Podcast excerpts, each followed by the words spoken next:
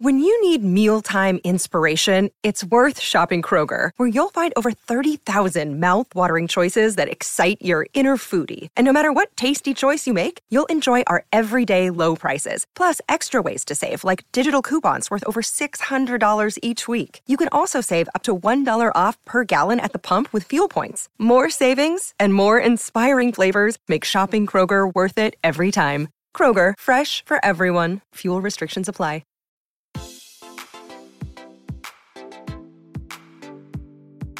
Este es un podcast donde hablamos de todas esas cosas que tu mamá te decía que eran tiempo desperdiciado. Videojuegos, películas, series y más.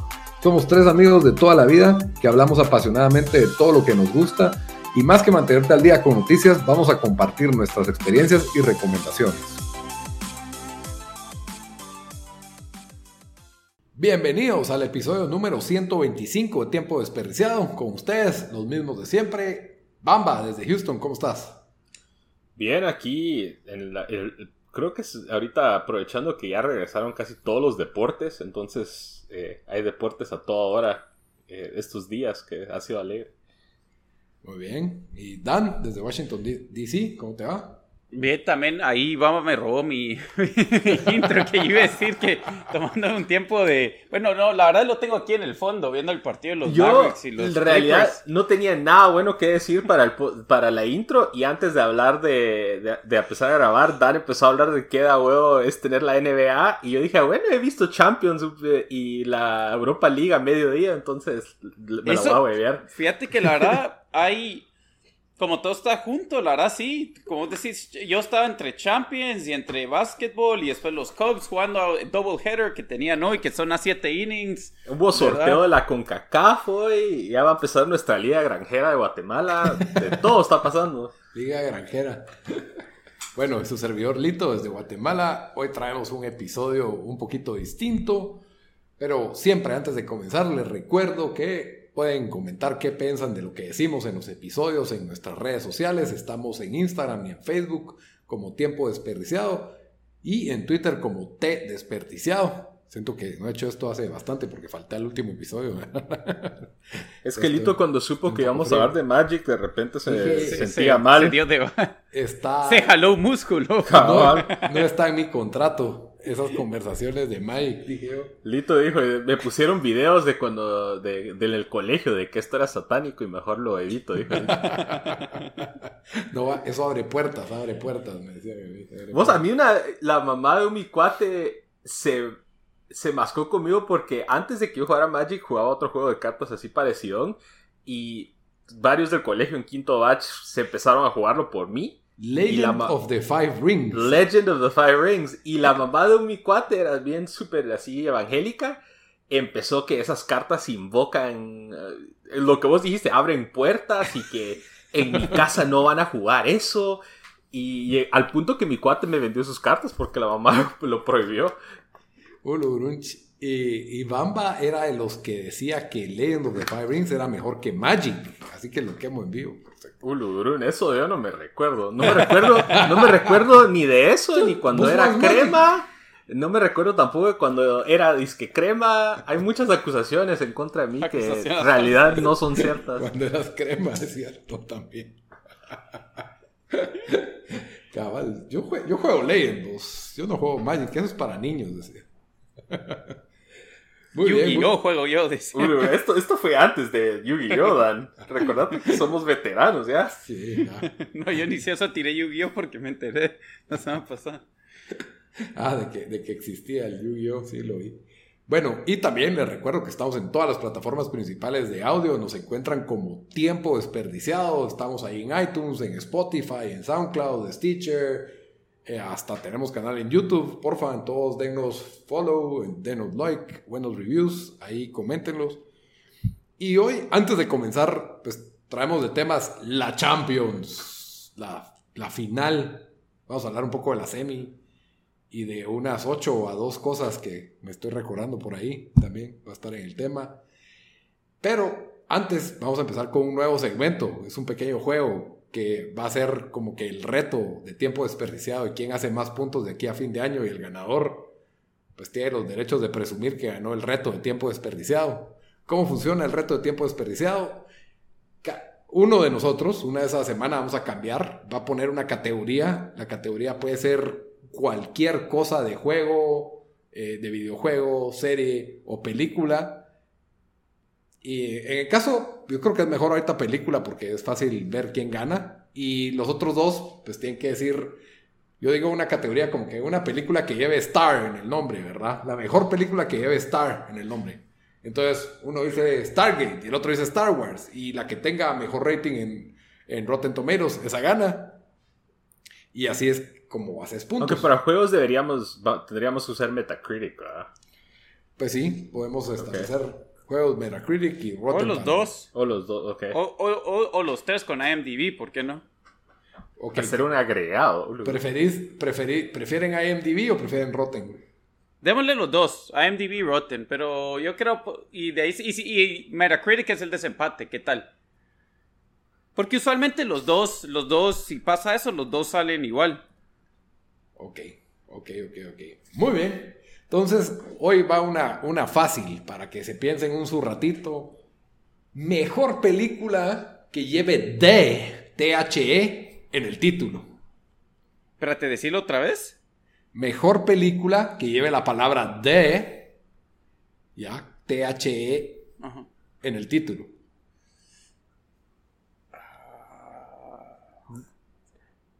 Yo yo iba a decir The Shawshank Redemption, pero eso no, pero eso no lleva D, ese me lo está inventando. Yo, iba a decir The Before Sunrise, ¿verdad? The Godfather. Ok, uh, Bamba, we find. The Godfather, ahí estás, ahí estás, tiré The Godfather. Damn, eh, bueno, yo, yo voy con The Lord of the Rings, la tercera. Ok. Pero vos estás con The Godfather 1 o 2, Bamba. Dijiste uno ya. Ya, no, dije dos, abuelos, ¿qué dos dije? Dijo The Godfather. ¿Cuál, ¿Cuál decís entonces?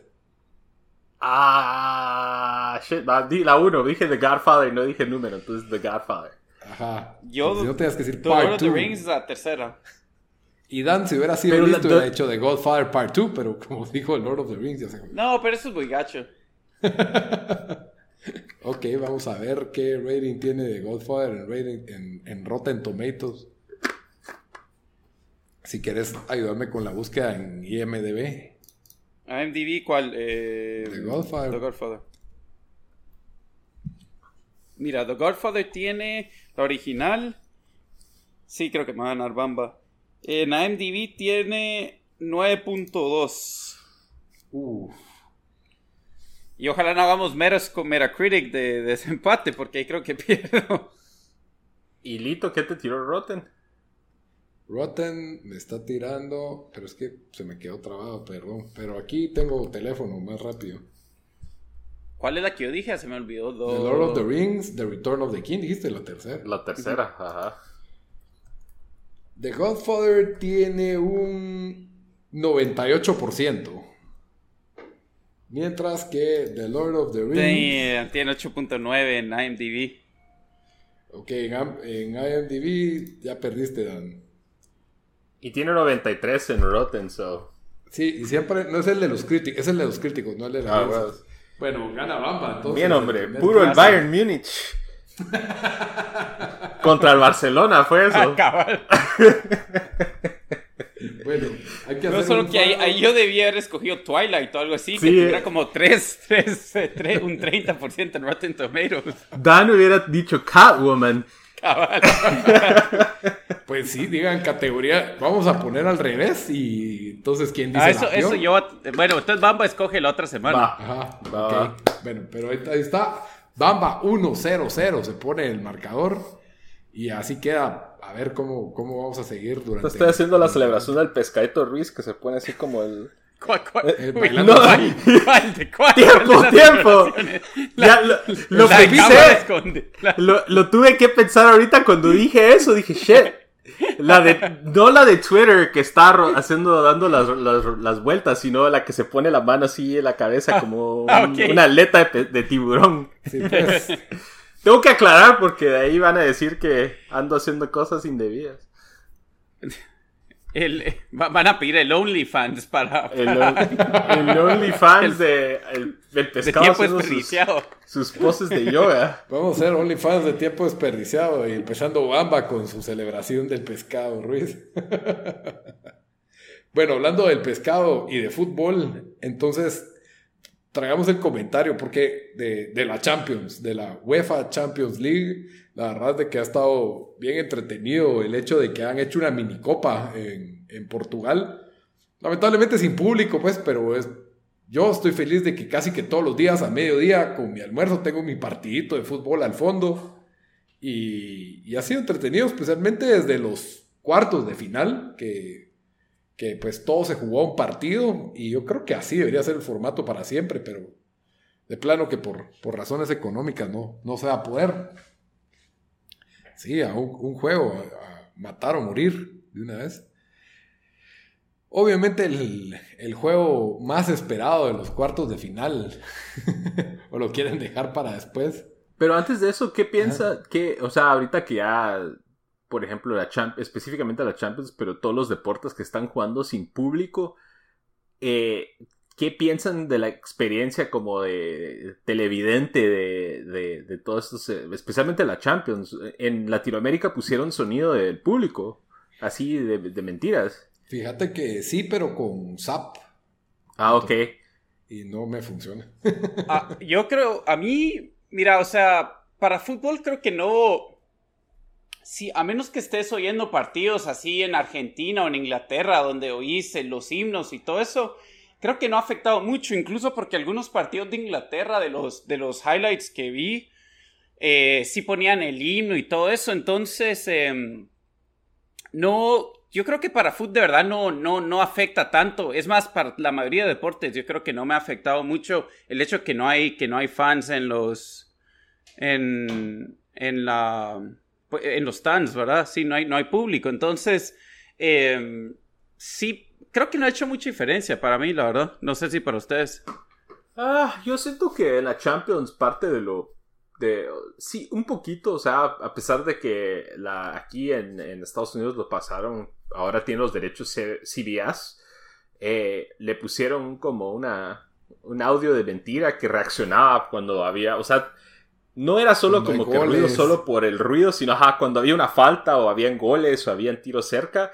Eh, eh, eso me llegó, pero sí se pierde un poquito el, especialmente en los torneos de la Champions, de que, por ejemplo, eh, va a jugar, hubiera sido, por ejemplo, Barcelona-Bayern Múnich en, en, en un ida y vuelta. En el Barcelona hacen esos mosaicos gigantes en el No Camp y es un ambiente, pues, especial, ¿verdad? Y de ahí en el, en, en, en el, en el estadio del Bayern Múnich también. Entonces, cada país tiene sus como cosas diferentes, pero a pesar de que no tuvimos público, creo que ha sido de la Champions más emocionantes en, da, dadas las circunstancias por el mismo hecho que solo se está jugando un partido eh, de eliminatoria puro mundial que creo que ha hecho interesantes Sí, las cosas. eh, para mí, eh, regresando solo rápido a la, a la cuando, cuando no hay fans, cuando no hay público, lo que sí se nota es, digamos, en otras Champions, cuando, digamos, que imagínate que al Barça le hubieran goleado 8-2 en Barcelona, o cuando, creo que fue 8, ya ni sé cuánto no, fue. no me lo tengo que imaginar mucho, pero sí.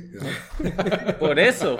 Eh, o sea, con público, yo digo, esa, esa cuando notas el, el nerviosismo del público en un partido que querían ir ganando o, o, o, ver que el Manchester City hubiera perdido con el Lyon, cuando, ¿me entendés? Ese tipo de cosas, ahí sí creo que, que sí como que se pierde. A mí me gusta más eso, en cambio de, la celebración, cuando todos están emocionados, obviamente ahí, ahí creo que es donde más se ha perdido.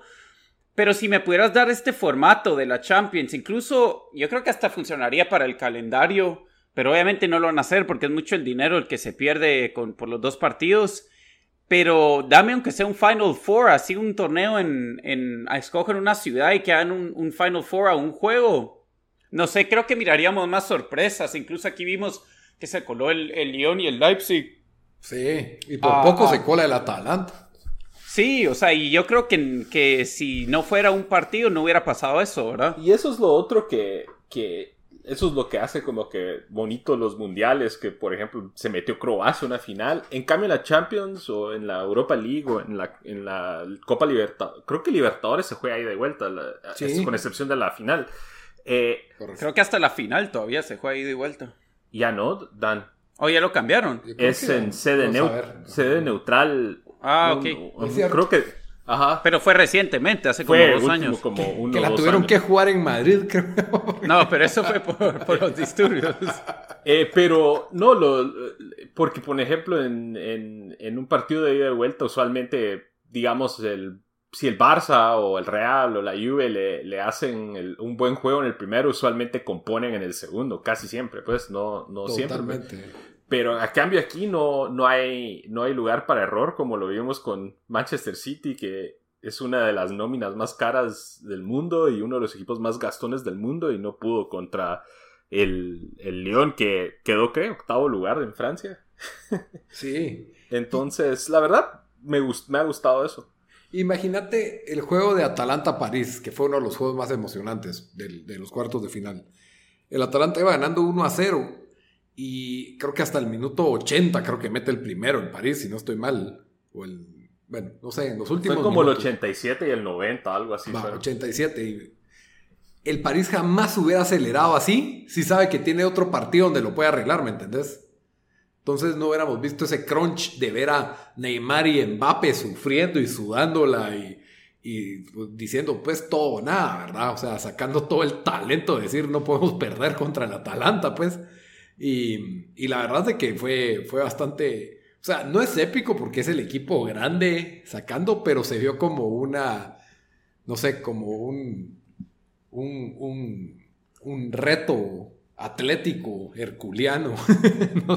no sé, Sí, es que mira, ahí como, y bueno, el Mundial no, no, no se ha visto tanto, la verdad, este año tal vez Croacia dio, dio la sorpresa, pero usualmente siempre lo- los mejores llegaban, yo creo que también porque ahí hay historia que pesa y otros, otros tipos de, de, um, de presiones, pero en un formato así, yo creo, o, sea, hemos visto sorpresas en, en- en grupos donde un equipo le saca un empate a un equipo, bueno, ¿me entiendes? Un equipo de, yo qué sé, de, de, de Chipre o de algo así. Pero también, en- en- incluso en mundiales recientes, Costa Rica llegó lejos. Sí, Sí, sí, sí, sí. te- tenés razón. Sí, Eh, en pero yo, digo, yo semis pensando más como uno, en las semis. yo- ajá. Lo que te digo es de que igual, mira, este año en la Copa del Rey que pasó a formato de un juego, ninguno de los tres grandes pasó a la final. Entonces, yo creo que esto sí ayudaría bastante, pero ya vas que, los equipos grandes van a querer, van a querer decir sí a esto. Sí, y, sí, y deportivamente hablando, ¿no? Ves, comparado con lo que hacen, esa barbaridad que hacen, para mí es una barbaridad lo que hacen en béisbol y básquet, de jugar siete partidos para decidir quién es el campeón, para mí es ridículo. pues, o sea, Pero eso es diferente, Vito. Siento yo que especialmente en el uno de béisbol- ida y uno de vuelta, ¿qué más necesitas? Es que tienes que ganarle cuatro veces al otro, no sé. Pero es que ahí es como una temporada entera, ¿me entendés? Donde todos juegan contra todos, entonces como que tiene que pesar alguna forma el... Como que el... hacer valer que hayan jugado. Que han jugado ciertos- la temporada, o sea, no es como una Ajá. liga donde al final el que gana es el que más juegos jugó y no juega en un playoff, ¿me entendés?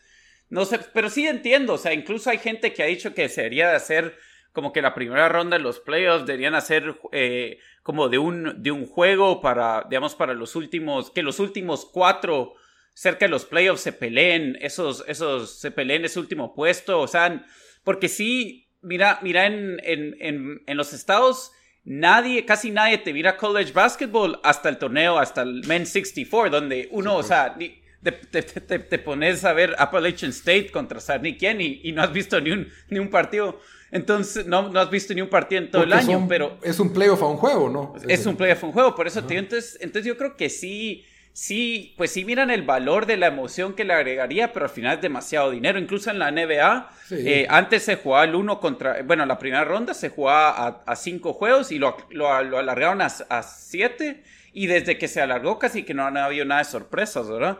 Y oh, es todo por pisto, lastimosamente, pero... Sí, y en la NFL sí todo es a un juego. La sí. NFL sí es un juego. Pero yo sí. creo que eso es más por el desgaste. No podrían jugar un- una serie de 7 juegos y la temporada son 17 juegos con Y si un- te das una cuenta, semana libre. eh, en la NBA hemos, eh, pero en la NFL hemos visto más sorpresas. De repente Carolina te llega a dos finales. Eh, no sé, estoy pensando en otros equipos que Atlanta, Arizona Cardinals. Arizona Cardinals. Ha estado o sea, variado el campeón, ¿verdad?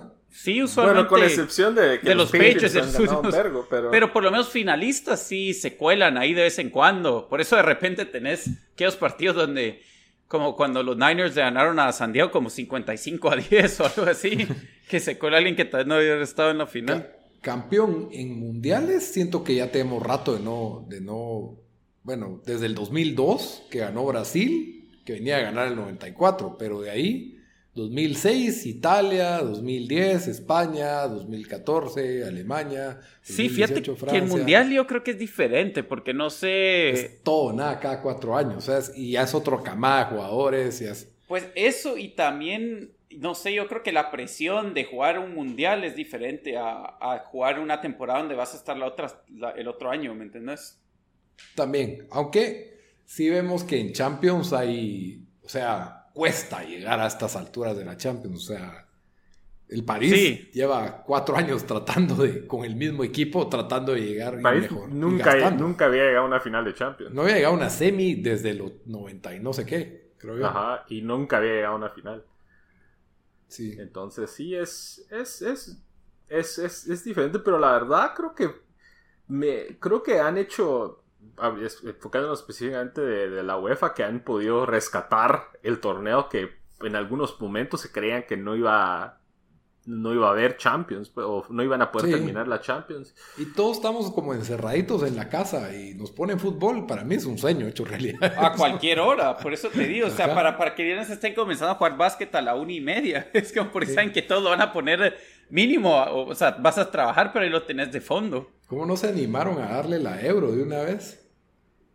Sí, yo creo que en otras circunstancias, bueno, tal vez porque lo que, lo que se pierden en el, el host, el país que está como Sí, anfitrión, sí es bastante.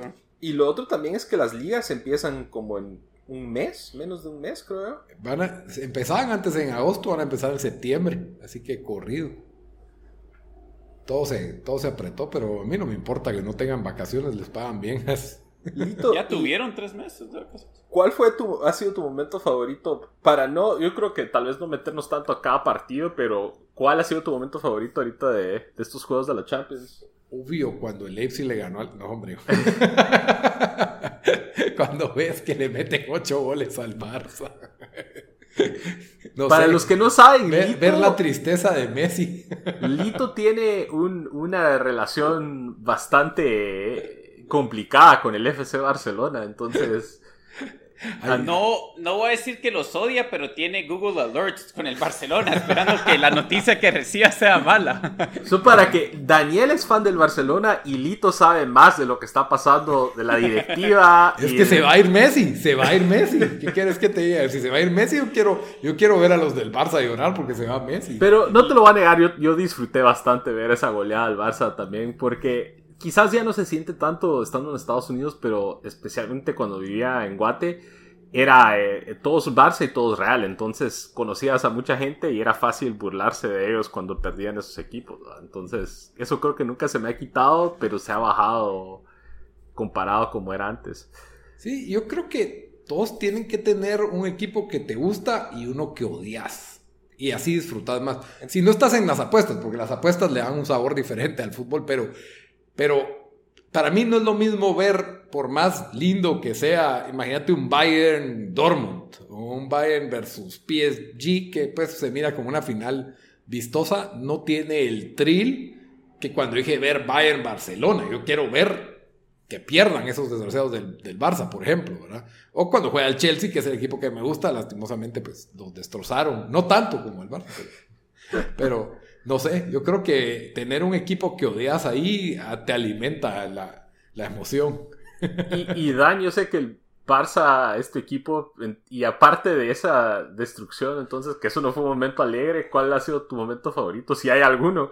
Fíjate, yo como he estado en ta- en- en- tan en contra de esta directiva, no voy a decir que me lo disfruté, pero era como que, puta, sí, ya por fin va- la Mara va a agarrar onda.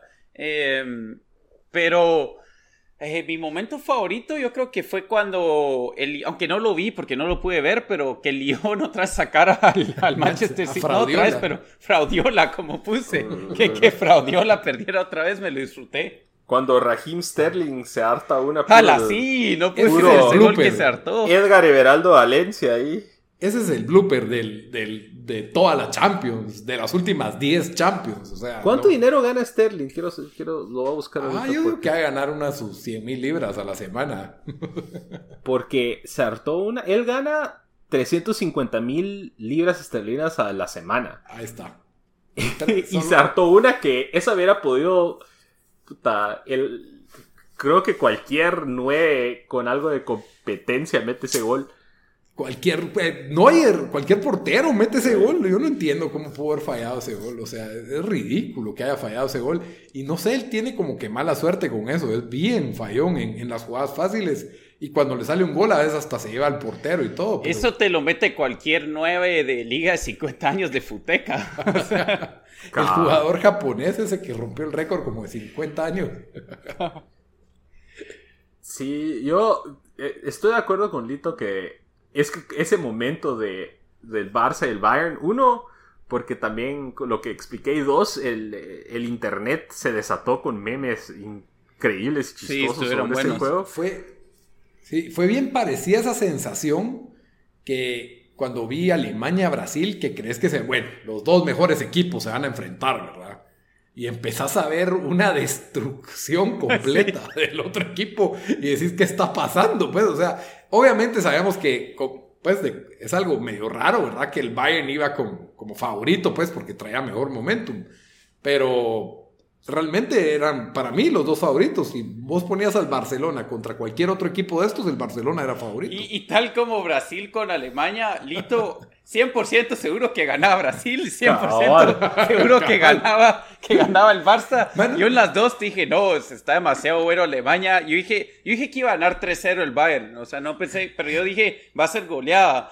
Y, y, y, y sí, los destrozaron completamente. Cua- Cabal, cuando vi el primer gol dije, ay Dios, se los van a hartar. Hoy sí, el Bayern, hoy sí se... Y en eso cae el autogol de al lado. Dije, esa es mi suerte, esa es mi suerte, esa es mi sal. El Barça de alguna manera va a sacar esta babosada ahora sí. Pero no. Pero no, pero ya lleva cuatro años que, que, se- que me salen bien las incluso cosas. yo siguiendo en, en, en, en Reddit, ahí en el, en el Reddit, Ba- de, en el Barça Reddit, sí fue chistoso verlo, o sea, o sea, era difícil porque por un momento yo solo vi el primer tiempo, el segundo iba manejando, así que no pude ver, pero era como que refreshing. Y cabal, alguien decía, another one, another one, y era como que tiempo, no, ¿están, ¿están hablando del anterior o hubo uno nuevo? O sea, ya no, ya no sabías qué estaba pasando. Sí, yo, yo creo que se fueron al primer tiempo 4-1 y uno dijo, 4-1, bueno, el Barça va a bajar el acelerador. Yo creo que Suárez la cagó metiendo ese segundo gol y entonces destapó la ira del, del Bayern y otros cuatro goles van para, se fueron para adentro. Todos, no sé, esa jugadita de ganar línea de fondo y tirar un cruce de la muerte patentadísima. Ese. Alfonso Davis que le acabó la carrera de Semedo con esa tangueada que le pegó ahí. Incluso eso fue algo, o sea, un poco exageración, pero aquí en Estados Unidos los que dentro del equipo que cubre los juegos está Steve McManaman y él dijo que Semedo, eh, que esa era posiblemente una, la, la peor, una de las peores actuaciones en la historia de la Champions League. Pero, eh, actuaciones individuales. Yo me quedé como que, wow. Y nos querían. El Barça Y vimos la revelación del, del nuevo jugador de CONCACAF, Davis. Sí, Alphonse Davis. Y verdad que. Guate se, Guate se evitó jugar contra Canadá ahorita en las eliminatorias porque ¿qué van a hacer los de los de nuestro equipo corriendo atrás de Davis? Y a Davis lo, van a, lo deberían de poner de 9 en canas, no, no de lateral. o de winger así. Sí, olvídate. No, es un, es un crack ese, ese. y Tiene 19 años, si no estoy mal. Sí, ¿Ese pasó por MLS o no, Bamba? Sí, él, él salió de la cantera del Vancouver Whitecaps Ve, pues. y el Bayern El ojo del Bayern. se lo pescó rapidísimo porque creo que tuvo una, una temporada en, en el equipo mayor y de ahí se fue. Mira, pues, Alfonso Davis, un nombre que, que no se van a olvidar.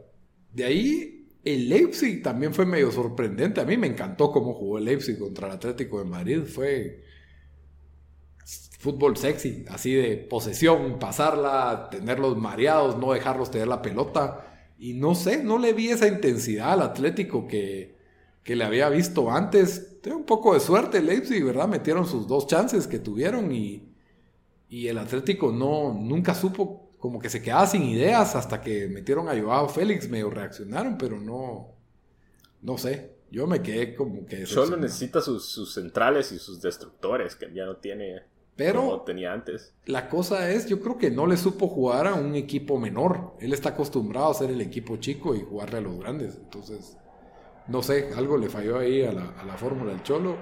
Atalanta PSG, que la verdad fue, fue bien. Yo creí que se iba a ir el tiempo extra cuando empató el PSG, pero Atalanta de una vez se doblegó y no pudo, no pudo aguantar. Es que Atalanta también no, no jugó, no supieron esta que tienen un delantero que este Ilicic, sí. que ha sido uno de sus goleadores de la temporada y que él por eh, motivos personales no jugó y que si los motivos personales, de, de acuerdo a Twitter y Reddit, es de que él, él cachó a la esposa quemándole el rancho. Con otro del Atalanta. No, con otro tipo X. Ah, ya. Y, y por eso se pidió no participar. Qué mejor forma de regresarse la que, metí, que convertir en un héroe en la Champions. No la pensó. Ah, saber, saber cómo reaccionas ahí, pero sí, o sea, la verdad el Atalanta los tuvo, es que los tuvo. Estaban a minutos de, de sacarlos y va, un gol te lo meten, pues, obvio, toda la presión encima de esos grandes jugadores, pero... Yo no sé, Lito. Yo, yo, creo que es fácil decir eso, pero vemos a tantos equipos. El Barça perdió con un gol en el minuto que contra la Roma. La Juve ha perdido con goles ya tarde. O sea. Sí.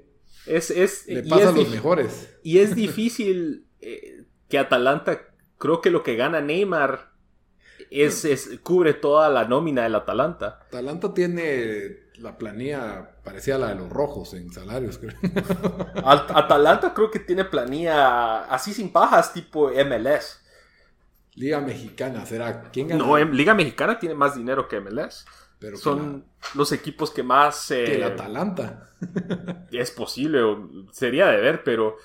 Pero el Papu llega... no va a ser barato. El Papu no, no yo no creo que... Papu ahorita... tiene como 33 años. No, yo sé, pues, pero no creo que la América pueda jalarse ahorita al Papu. Pero el Papu ah, está jugando esa, Champions y ahí va a parar. No creas vos, no ahí el el Tigres jaló a Gignac y han jalado a gente que... Bueno. De peso. Y de ahí, las semis para mí fue... fue no quedaron eh, tan alegres. Eh. Fueron, se, se, esperaba que PSG y Bayern pasaran y, y, y, los dos pasaron. Y pasaron goleando, 3-0. El Bayern la sudó un poquito, pero no, no tanto. ¿Y la final entonces a quién, quién, quién, quién escogen?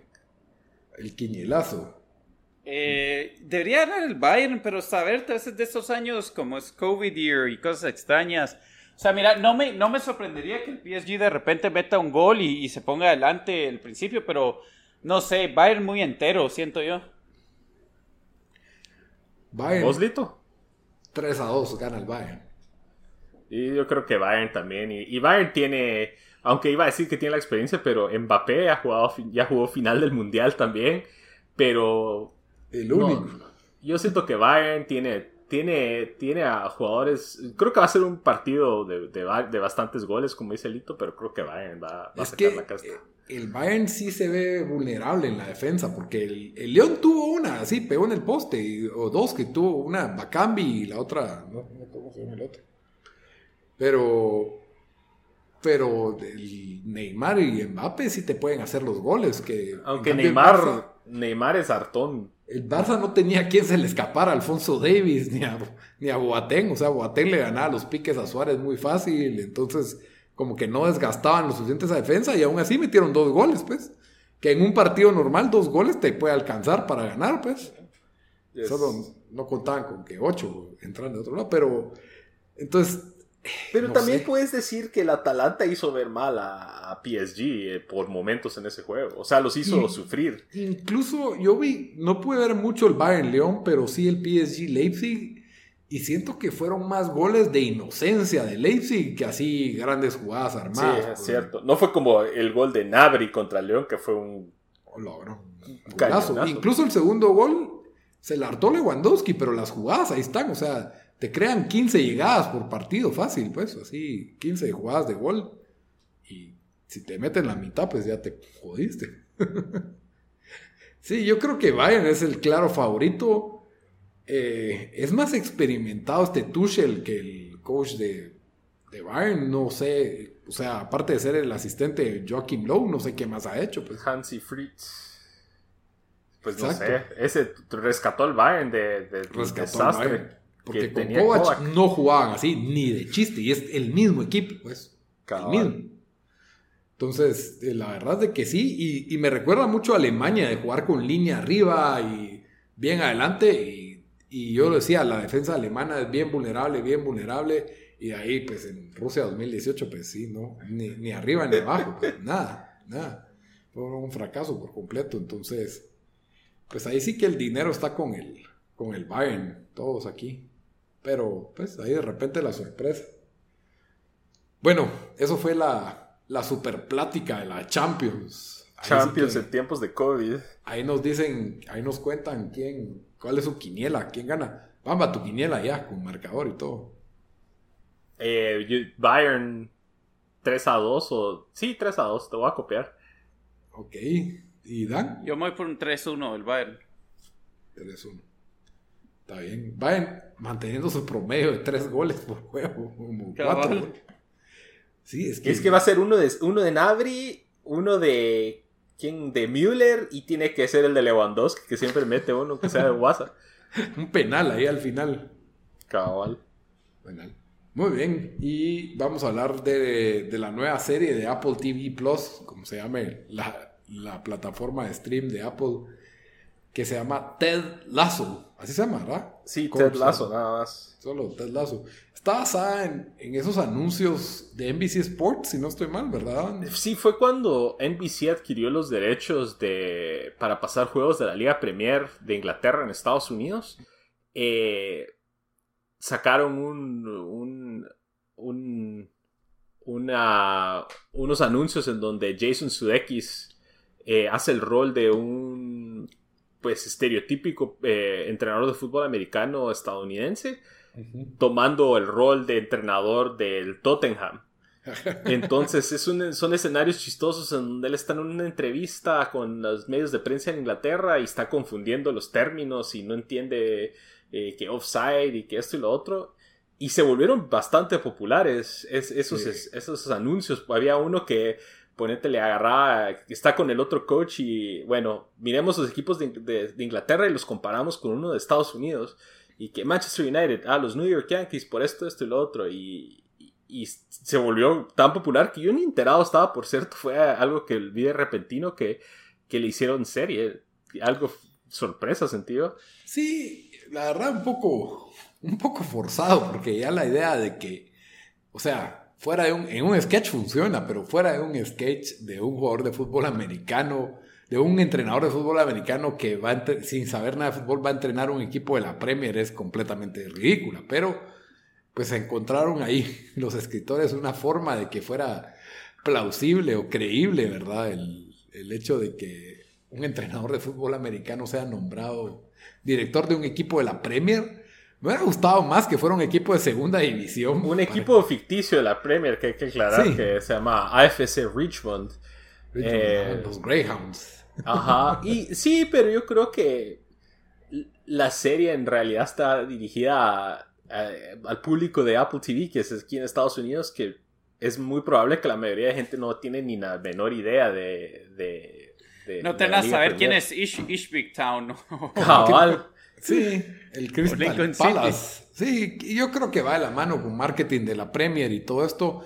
Jason Sudeikis, pues es una estrella totalmente formada, es lo que es la columna de este show y es lo que lo lleva y lo sostiene, porque de ahí no siento que, o sea, sí hay, yo he visto a esta actriz, la que sale de novia de un jugador, la he visto en, en películas medio indies y es buena actriz, ah, pero... Sale en Batman también, creo. En Batman. En Batman, si no estoy mal. ¿De qué sale en Batman? Dark Knight Rises. Bueno, ni me acordaba de... Pero sí, la verdad, es, este Jason Sudeikis hace el rol de, Ted Lasso, que es este entrenador, y, y como dice Lito, o sea, él es la verdad la, el, alma del show. Él, él, es un personaje que es, el, de nuevo, el estereotípico eh, entrenador de fútbol americano que trata de ser inspirador y que... De, trata, de colegio. De colegio, ajá. De, de colegial o de high school. Eh, y, y, pues lo ponen en, en, el mundo del fútbol de Inglaterra, donde eso es casi que una religión para muchos. Eh, la verdad creo que él es el que carga al show. O sea, ahorita solo han habido tres episodios. Eh, creo que están sacando de, de, tres en tres cada viernes. Eh, y, y, él en realidad es la razón de ser, aunque la trama es... Eh, ah, es que si, bueno, no sé si sería spoiler si lo comparo, pero como con Major League, la película Major League. Un poco, sí. Ajá que es ese, ese típica, que hay una dinámica de, de, poder o entre, bueno, no de poder, pero hay una dinámica extraña en donde la, la, dueña del equipo quiere que el equipo fracase y pues este Ted Lasso pues no tiene la menor idea y él y a él lo contratan con ese fin de, de, tratar de fracasar el equipo pero eh, él se mete pues a ganarse los corazones de todos y eso crea, o sea, el show no es tanto chistoso como que es así como... No esperen carcajadas. Ajá. pero es como que lighthearted y suficientemente entretenido y cada episodio son de 30 minutos. Entonces, la verdad creo que es un, un, algo light para ver y tener de fondo. Y si les gusta Jason Sudeikis, creo que él, él hace ese, ese ese típico. Todos los, la mayoría de sus personajes son como que bien. ¿Qué es la palabra que estoy buscando aquí? Como que bien carismáticos. Sí, totalmente. Sí, y yo creo que lo más chistoso del show fueron los mismos beats que salían en los anuncios, ¿verdad? Que casi que le hicieron un copy-paste de los anuncios a. Totalmente, y funcionaba mejor en el anuncio, la verdad, pero, pero sí, vamos a dar el 100% los cuatro cuartos. Solo son dos tiempos, ¿verdad? Ese tipo de, de chiste de, pez fuera del agua, ¿verdad? Esa es la fórmula, siento yo que también tienen, ¿verdad? De que eh, es el coach del medio de Estados Unidos en Inglaterra, es, un, es Europa, es una cosa totalmente distinta. En un equipo de la Premier, ¿verdad? Que... La liga más rica del mundo.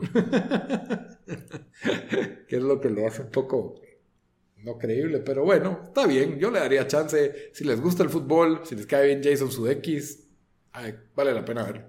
Sí, yo. Y dura media hora cada episodio también. Yo estoy de acuerdo y. Ah, por cierto, yo creo que es un, van a estar sacando uno cada viernes, porque ahorita estoy viendo el que viene eh, para pasado mañana, que hoy estamos grabando miércoles 19 y, solo tienen uno anunciado. Entonces, la verdad, son episodios cortos, creo que va a ser una temporada de, de 10 episodios, si no estoy mal, y si quieren ver algo light y les gusta Jason Sudeikis como dice Lito, creo que esto, esto está atinado. Muy bien, muy bien. Y para cerrar los temas de los temas, nueva serie de HBO. Dan, ¿qué nos traes? Bueno, pues esta es una serie que se llama em, eh, se llama Lovecraft Country o County. Country. Country, ¿verdad? Lovecraft Country em, es Em, es basado en un libro que salió hace como tres años, que mezcla lo que le llaman, no sabía ni si decirle mitología Lovecraftian, pero es, es, una mezcla de, del mundo de que creó Lovecraft, o la mitología Lovecraft. Y este autor, eh, que ahorita lo tenía aquí, lo tenía en mi otra ventana, pero eh, el autor del libro lo, lo intersecta con con Jim Crow era de Estados Unidos. Entonces los protagonistas son, es una familia de, de negros que, esto todo lo sale en el primer, en el primer show, y no, si no estoy haciendo nada de spoilers en los primeros 20 minutos, que si no estoy mal, pues están, hay unos secretos ahí que están buscando y también creo que son unos que escriban, la, escriben esa guía del, del, Green Book, que para todos los que vieron el, the Green Book saben de, de lo que es, ¿verdad? Entonces, pues eso ya los pone eh, con, ya sabes que son un poco más aventureros, ¿verdad? Y, se meten pues en, algunas situaciones peligrosas eh, para, para, esa época. Lo que a mí esto me, llamó la atención, e, es, un show que la, estaba empujando bastante HBO, eh, tenía bastante anticipación. lo que a mí me, me dio... Mm, me, sorprendió es, bueno, yo, yo, yo había oído de H.P. Lovecraft, la verdad no, no conocía mucho de él, pero si te pones a leer su historia es medio, medio triste de que la verdad murió joven, nunca consiguió fama, incluso él, él eh, con, con, todos sus libros que, que, escribió ya, creo que en una carta o, o él abiertamente dijo, creo que ya mi, mi época como escritor de, de, ficción acaba aquí, después de que un libro que hizo solo vendió como 200 copias eh, y creo que solo tenía como treinta y pico de años cuando dijo eso, entonces eh, viví una vida bastante, bastante triste en ese sentido y después pues eh, su, su, o sea, se, se vuelve un, en, en el, en el sci-fi, no sé si sci-fi, pero en el, en el horror genre se vuelve un, un, un, un nombre así conocido que inspiró a bastantes, bastantes, eh, esto todo lo oí de Wikipedia, ahora no es que soy ni un experto, no, pero inspiró a bastantes eh, eh, otros escritores y lo que, lo que me sorprendió y ahorita te, te dejo, vamos que cal, yo ni sabía que él inventó Cthulhu. No, sí, eso es una de sus como creaciones más importantes. Yo de hecho, en mis épocas de metalero, yo leí bastante H.P. Lovecraft. Ah, sí, pues. De hecho, shout out a la biblioteca de la Universidad Rafael Andívar que tenía H.P. Lovecraft en inglés. Eh, y, y, pues sacaba los libros y los leía. Eh, y, y, como dice Dan, o sea, muchos de... Eh, no solo en de películas de horror, sino también incluso en... como temas en, en, en la música. Eh, Iron Maiden y otras bandas se inspiraron en diferentes cuentos de, de él, como Call of Cthulhu, uh, The Mountains of Madness, uh, Shadow Out of Time. Eh, pero el legado de él también es bastante complejo, o se vuelve complejo porque han salido muchas de las cuestiones que él ha escrito que eran de un tono explícitamente bastante, racista. Sí. Eh, bastante que, contra, contra gente de Irlanda también, eso no está leyendo. Entonces, eh, eso hace que, que, este show de Lovecraft Country, eh, como dijo Dan, basado en el libro, nos presenta algo muy interesante, que es algo, eh, el, los, como que la mitología del horror Lovecraftiano dentro de los ojos de esa época, Estados Unidos, de, gente de raza negra. Y el primer episodio, pues, nos, nos, nos empiezan a plantear las semillas de, de lo, que viene, lo que va a ser la historia. En donde este, este personaje principal que se llama Atticus Freeman, un, un veterano de guerras, eh, está en busca de su papá y el papá le deja una carta bastante misteriosa en donde lo refiere a su pasado oculto en, en un pueblo en, en, el noreste de Estados Unidos, en donde, eh, como ellos dicen, Lovecraft Country, que era el área de, de Nueva Inglaterra, en donde, eh, de donde es H.P. Lovecraft. Entonces, eh, el primer episodio lo diría, dura como una hora y diez minutos, una hora y quince minutos, y en realidad lo partiría en dos partes. La primera parte en donde nos presentan a, a Atticus Freeman, que es el personaje principal, y eh, algunos de los personajes secundarios, como es el tío y, y esta amiga de, de, de la infancia, eh, y, y nos pintan pues todo lo que está sucediendo alrededor de, este personaje principal y de Estados Unidos en esta época. Y la segunda parte, que, que en realidad es, escala bastante ya lo que es el horror y lo que es la acción, en donde ya introducen pues algunos de, los, de estos elementos de, del horror de Lovecraft y nos dejan servido la mesa para el episodio número 2 al final, no sé, Dan, ¿qué, qué pensaste vos sobre, Mira, sobre, este primer episodio? Yo, yo primero, yo voy a ser honesto, a mí un montón, a mí me cuesta, incluso yo por eso nunca vi los The Lord of the Rings en, en, en el cine, todo lo que tiene que ver con, con mitología y cuando le, agregas criaturas, cuando agregas o sea, como que... Horror y high fantasy y todo eso, no muy es, que... Yo no soy mucho de, de eso de fantasía, o sea, sí, sí porque, porque es como que, no sé, me, me, cuesta traerme algo que no, que no es, o sea, como, oye, que es, que es obviamente no real, ¿verdad? Pero, y como vos decís, eh, cabal, ahí le pegaste, que, que hay que dividir este primer episodio en dos. La primera es la introducción a, lo, a los personajes y honestamente, si lo van a ver, yo me aburrí los primeros 30 minutos, pero dije, bueno, esperemos, démoslo aunque sea un episodio. Y la verdad, para, terminó re bien, o sea, ya, ya cuando pues se, eh, van en este viaje, ¿verdad? Donde, donde quieren eh, descubrir esta, esta ciudad perdida, ¿verdad? Eh, es, es, es, cuando ¿verdad? arranca y pues ellos están, tienen que, que atravesar unos estados donde, donde obviamente los, los Jim Crow laws están vigentes y creo que, como vos dijiste, deja la mesa servida para el segundo episodio. O sea, sí, sí, mejor como que si hubiera habido, si hubiera estado el segundo episodio disponible, de una vez lo miro. Eh, me gustó a mí. Eh, definitivamente, si, eh, o sea, si, si, hay, si, si, si les gusta el, género de horror y, y, todo lo que tiene que ver con monstruos y todo eso, creo, creo que les va a gustar, les va a interesar. Calm, lo que me sorprendió que vos decías, eh, que bueno, no sé si lo mencionaste, pero que también influenció aparentemente bastantes autores em, japoneses y, dicen que algunas de sus influencias se, miran en anime y todo eso. Em, sí, yo creo que obviamente tiene el, ese, esa calidad HBO donde miras las actuaciones, o sea, de verdad sentís que te están metiendo en, Estados Unidos en los 1930 eh, me gustó también que no fue como, un poco como Watchmen, aunque a mí sí me gustó Watchmen, pero Watchmen sentí que agarraba el, tema del racismo y casi que, que se, lo presentaba en un tono donde casi que te, están predicando. Eh, no sé, aquí es como que te lo presentan en otra forma. Em, como que no es como no, no, agarran un martillo y no te lo están tratando de matar en la cabeza con eso, como enseñándote el punto. Em, creo que, que, que, solo te lo enseñan de una manera no sé si real o, sutil se dice, pero es como que ella así eran las cosas y así es, ¿verdad?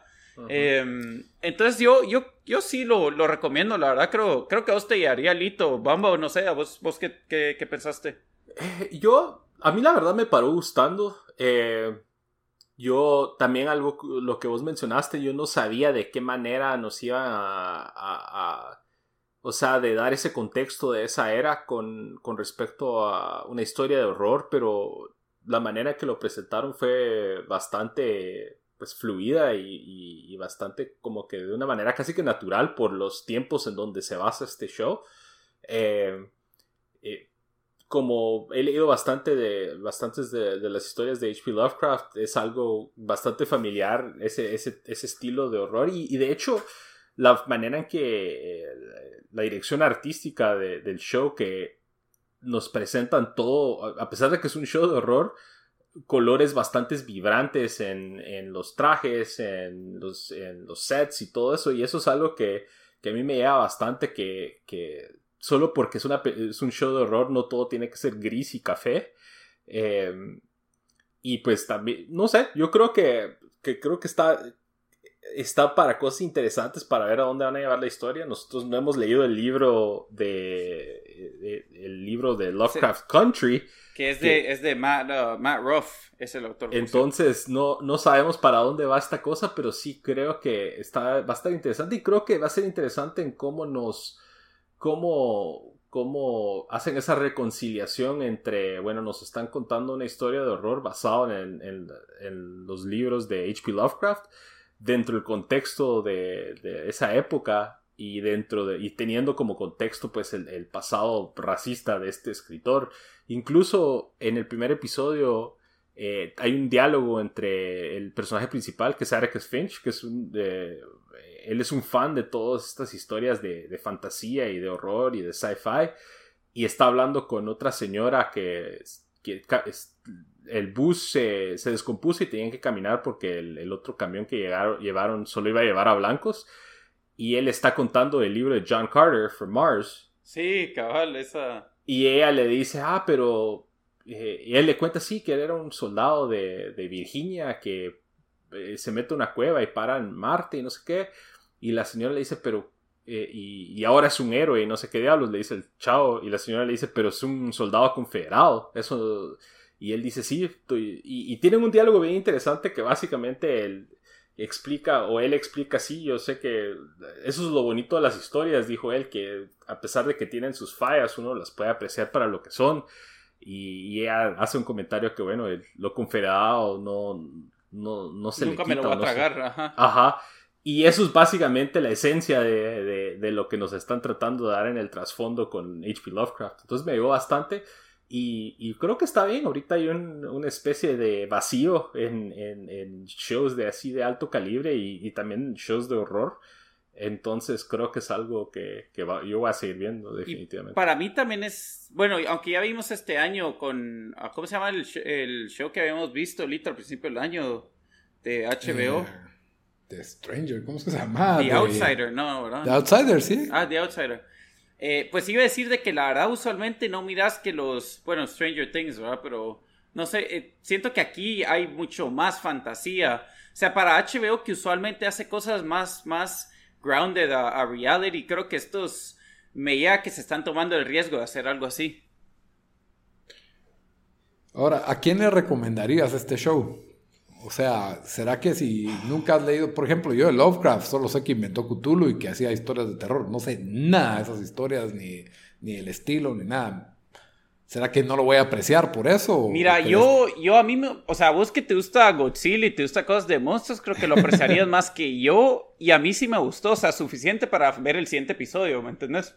Ya. Yo también, yo creo que es, es, hacen ese buen balance de que si conoces las historias de Lovecraft y conoces la, un poco de la, de la biografía de, esa, de ese escritor, vas a entender o apreciar bastantes cosas, pero al mismo tiempo no, no es como que, bueno, necesitas saber todo esto de H.P. Lovecraft para poder disfrutar el show. Entonces, y aquí cabal tenés los dos polos opuestos, ¿verdad? Que, que tiene un conocimiento eh, básico de Lovecraft, que más que todo cultura popular, y yo que leí bastante. yo sí, nada, la verdad, yo, yo sabía que existía Lovecraft, pero no sabía nada de él, o sea, todo lo leí ahorita en Wikipedia. y, el estilo de terror es como American Horror Story. No. No es tan. No, no, no. A mí no me gustó American Horror Story. No, no, no, esto es se me hace como creature feature un poquito más masacre, como las películas de monstruos de como de los 50s y 60s, solo que más, más, más masacre como para estas épocas. Pero, pero, es pero sí, es como que si mira, es un, es un show bien actuado, de alta calidad, que sí está como que grounded en cierta realidad, pero también hay unos, también hay, hay estas criaturas en este mundo, ¿verdad? Tales from the Crypt y, sabiendo de, las diferentes obras del H.P. Lovecraft, saber ni qué otros monstruos y diferentes... ¿Qué apariciones van a ver? Ajá, entonces eso, eso es lo que ese va, a ser interesante. Ok, está bien, está bien. Bueno, ¿cómo es que se llama el show entonces? HP, Lovecraft, Country. Lovecraft Country. En HBO. Solo, había, solo había un episodio, así que están a tiempo. ¿Cuántos van? Solo uno. Ah, solo uno, uno a la semana. Muy bien, muy bien. Y como siempre, al terminar todos los episodios, damos una recomendación de la semana. Dan, ¿qué nos vas a recomendar el día de hoy? Em, ah, me arrastra. Eh, Puedes ir con Bamba. Yo es que no tengo el. Ya sé que quiero, pero se me olvidó jalarlo aquí. Bamba. Ok. Yo eh, les voy a recomendar un, un álbum o un EP eh, esto va a ser bastante hipster, pero me ha gustado bastante, entonces lo quiero recomendar. Eh, no sé si te recuerdas, Lito, hace, y Dan, hace como dos meses me metí en una onda de buscar música como que Midwest Emo en español. Ajá. Sí. Y me metí por un rabbit hole encontrando bandas de un montón de diferentes lugares, pero una banda que me gustó bastante eh, se llama Fin del Mundo. Son de Argentina, son todos conformados por mujeres nada más. Eh, ellos, eh, ellas sacaron un EP y literalmente se llama Fin del Mundo EP. Eh, tiene cuatro canciones, el EP dura 16 minutos, pero la verdad está bastante bien hecho y ahorita acaban de sacar un video musical de una de las canciones que se de, la canción se llama La Distancia y el video lo filmaron en tiempos de cuarentena en, Inglaterra, en Argentina. y, y sí, la verdad está bastante bien hecho, es así bastante como que eh, eh, es como que shoegazy, eh, emo-ish.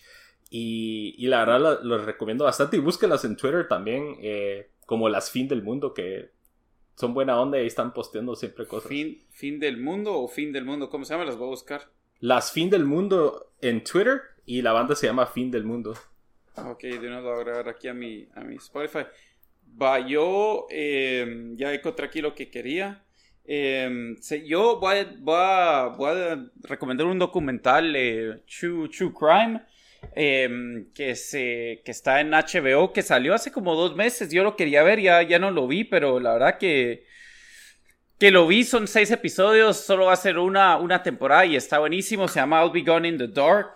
Em, se trata de, pues, la obsesión que esta persona que, que se llama Michelle McNamara eh, tenía por, por, eh, por encontrar el, el, el, este asesino que era el Golden State Killer, que fue alguien que por casi 10 años, bueno, sí, por 10 años, eh, violó a más de 50 mujeres, mató a más de 10 personas eh, en, el estado de California y, no les a, esto todo pasó en los 70s y ella pues eh, creó un, tenía un crime blog que se volvió bastante famoso y aparte de eso, el nivel de investigación a que llegó era tanto que ya en, en los últimos, pues ya en, sus últimos años de, de vida, eh, paró, paró trabajando con policías, incluso le, digamos, le dieron, le dieron acceso a todos los files para, para ayudar, para que ella ayudara también a, encontrar a este, a este asesino. Y, la verdad lo que era interesante es que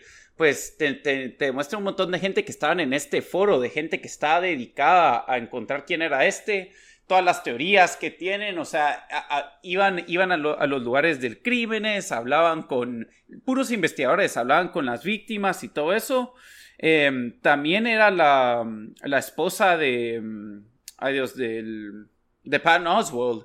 Ah, y, y pues la historia es ella se murió hace como, ya se te lo dejan saber, ella se murió hace cuatro años de un accidental overdose, o no overdose, pero de, de parece que tomaba Ambien y Vicodin, una mezcla ahí que... Se pasó por accidente. Sí, que, que um, como que se, se volvió dependiente de esos. Y, y, la verdad, Pan Oswald lo vio como que su, su misión, bueno, ahora vamos a terminar el libro, ¿verdad? Y, y, y con, con, esta, con amigos de ella y, y otra gente se, se pusieron a, a, terminar lo que ella había escrito. Entonces, el, el documental parte es como que la historia de ella y, como que su obsesión de lograr encontrar, de tratar de encontrar esto. Entonces sale Pan Oswald un montón y también te, te enseñan pues qué, qué pasó con este caso, ¿verdad? Eh, entonces, y obviamente entrevistan a bastantes de las víctimas, eh, o sea, te, te eh, cosas de los crímenes, o sea, sí, sí es bastante entero, yo de verdad lo recomiendo ahí, ojalá uno de ustedes lo mire, porque yo quise hablarlo en, en otro, en otro show, se llama I'll Be God in the Dark, y está en HBO, solo son seis episodios. Ok, bastante HBO, por lo visto. sí en estos días. Y especialmente que pues ahora tienen el, la nueva app HBO Max, yo no tengo el Es una porquería ese app, mano, a la gran, no me funciona cada rato. ¿Ah, sí? Sí. He oído varias se... quejas del app de HBO Max. Sí, yo se... no tengo el HBO Go todavía, pero no sé cuándo. Se traba va. cada rato. Yo estoy pensando hacer un tweet para ver si alguien más está teniendo problemas con el app. He visto varios tweets de eso. Bueno, mi recomendación de la semana. No sé si han oído de Yendi Tartakovsky. Ah, sí, él eh, eh, hizo Dexter, ¿no? Bamba, tenía que ser. bueno, el laboratorio de Dexter. Sí. Ah, es yo Dexter, el show. Uh, ah, no, no, el laboratorio de Dexter. La, la, caricatura de Cartoon Network y otras caricaturas más siempre ha estado partícipe. Bueno, este animador ahora hizo una nueva serie el año pasado que tiene. Eh, tuvo seis episodios que se llama Primal. Primal eh, ¿Cómo? Primal. Primal. Primal. Okay. Ajá, Tales of Savagery, así se llama. Ajá. Y la verdad me encantó. El estilo de esta serie es, es, lo que se llama menos es más, en mi opinión. Es, los, los, episodios no tienen diálogo. El, el, protagonista, el personaje principal es un cavernícola, no sé cómo decirle, la verdad. Y es en este mundo donde los cavernícolas sí coexistieron con los dinosaurios. Y, y, básicamente es la relación entre un cavernícola y un... de amistad, ¿verdad? No, no de bestialidad. entre un cavernícola y, y, un dinosaurio. Y lo salvaje que podía llegar a ser ese mundo. Así que es bastante... Es bastante... Es, es masacre, pero tampoco es así exageradísimo. Uh -huh. Sí hay muerte, sí hay tragedia. Eh, es, es un poco sufrida en algunos pedazos pero es increíble cómo te pueden narrar aventuras muy simples sin la necesidad de crear diálogos, ¿verdad? O sea, es, es como lenguaje mudo el que tienen el que tienen estas dos criaturas, ¿verdad? Uno que es casi humano, que es él, ¿verdad? Y, y este dinosaurio que pues obviamente no es tan no, no para siendo el tipo de dinosaurio tipo dino de los picapiedras o como mascota completamente, sí mantiene su lado salvaje, pero quiera que no, pues hay una, hay una como colaboración que logran hacer ellos dos para sobrevivir en este, en este mundo, ¿verdad? La verdad me, encantó, cada episodio dura media hora, está lleno de, de tensión cada episodio, son...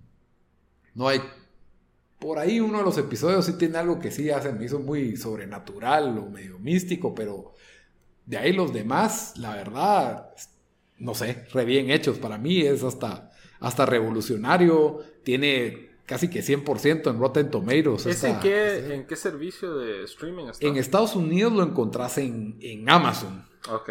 En Latinoamérica, buena suerte. no, eh, si no estoy mal, creo que pueden comprar los episodios en Apple. Ah, y Adult Swim online también. Ahí, ahí lo encuentran. Él también hizo parte de Samurai Jack, si no estoy mal, este Tartakovsky. Así que es uno de esos tipos que sí tienen bastante experiencia en, en animación. Me gusta porque sí tiene el peso de una historia como las del anime, o sea, donde sí hay muerte, ¿verdad? Y, es como para un público adolescente, adulto, diría yo. Y, eh, pero al mismo tiempo no tiene tanta mulá, entonces está, está perfecto. O sea, literalmente un cavernícola y un dinosaurio sobreviviendo, ¿verdad? Los distintos peligros, pero no. Por eso es de que la verdad me, me encantó. Y yo no soy gran fan de la animación, pero cuando me gusta mucho, pues sí, sí me gusta. Así que súper recomendado. Primal Tales of Savagery. La verdad es que ese nombre de Tales of Savage. Cómic.